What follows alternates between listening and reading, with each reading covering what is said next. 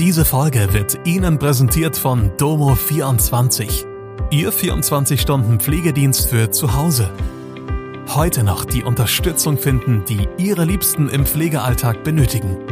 Besuchen Sie uns gleich unter www.domo24h.de.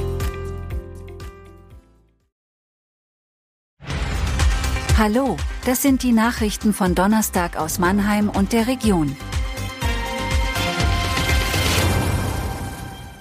Grüne tritt nicht mehr an. Brief an Bahnchef. Verfahren gegen Polizistin eingestellt. Kommendes Jahr wählt Mannheim einen neuen Gemeinderat.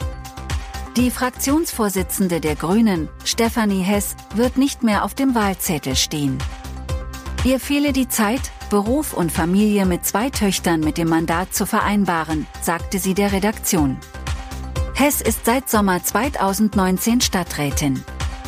Als Fraktionsvorsitzende ist Hess die erste Stadträtin der laufenden Wahlperiode aus vorderster Reihe, die nicht mehr antritt. Zuletzt hatten bereits auch langjährige Mitglieder anderer Fraktionen ihren Verzicht erklärt. Gewählt wird der neue Gemeinderat am 9. Juni 2024.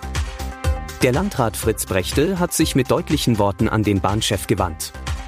Brechtel ist Vorsitzender des Zweckverband ÖPNV. Wegen der zahlreichen Zugausfälle und der mangelhaften Qualität im Personenverkehr wendete er sich nun direkt an Bahnchef Richard Lutz. Die Situation nehme für Kundinnen und Kunden ein unerträgliches Maß an. Immer wieder war es bei den Bahnen in der Region zu Ausfällen gekommen, weil zum Beispiel Stellwerke nicht besetzt werden konnten.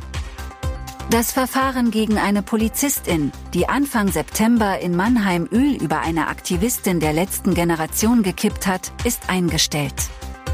Wie die Staatsanwaltschaft Mannheim mitteilt, konnte ein strafbares Verhalten der Polizeibeamtin im Rahmen der polizeilichen Maßnahmen nicht festgestellt werden.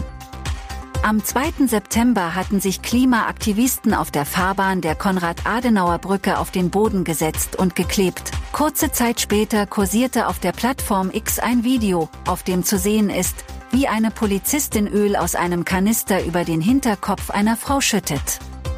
Die Ermittlungen, die das Geschehen nach der Räumung im Polizeigewahrsam betreffen, laufen jedoch weiter. Das war Mannheim Kompakt.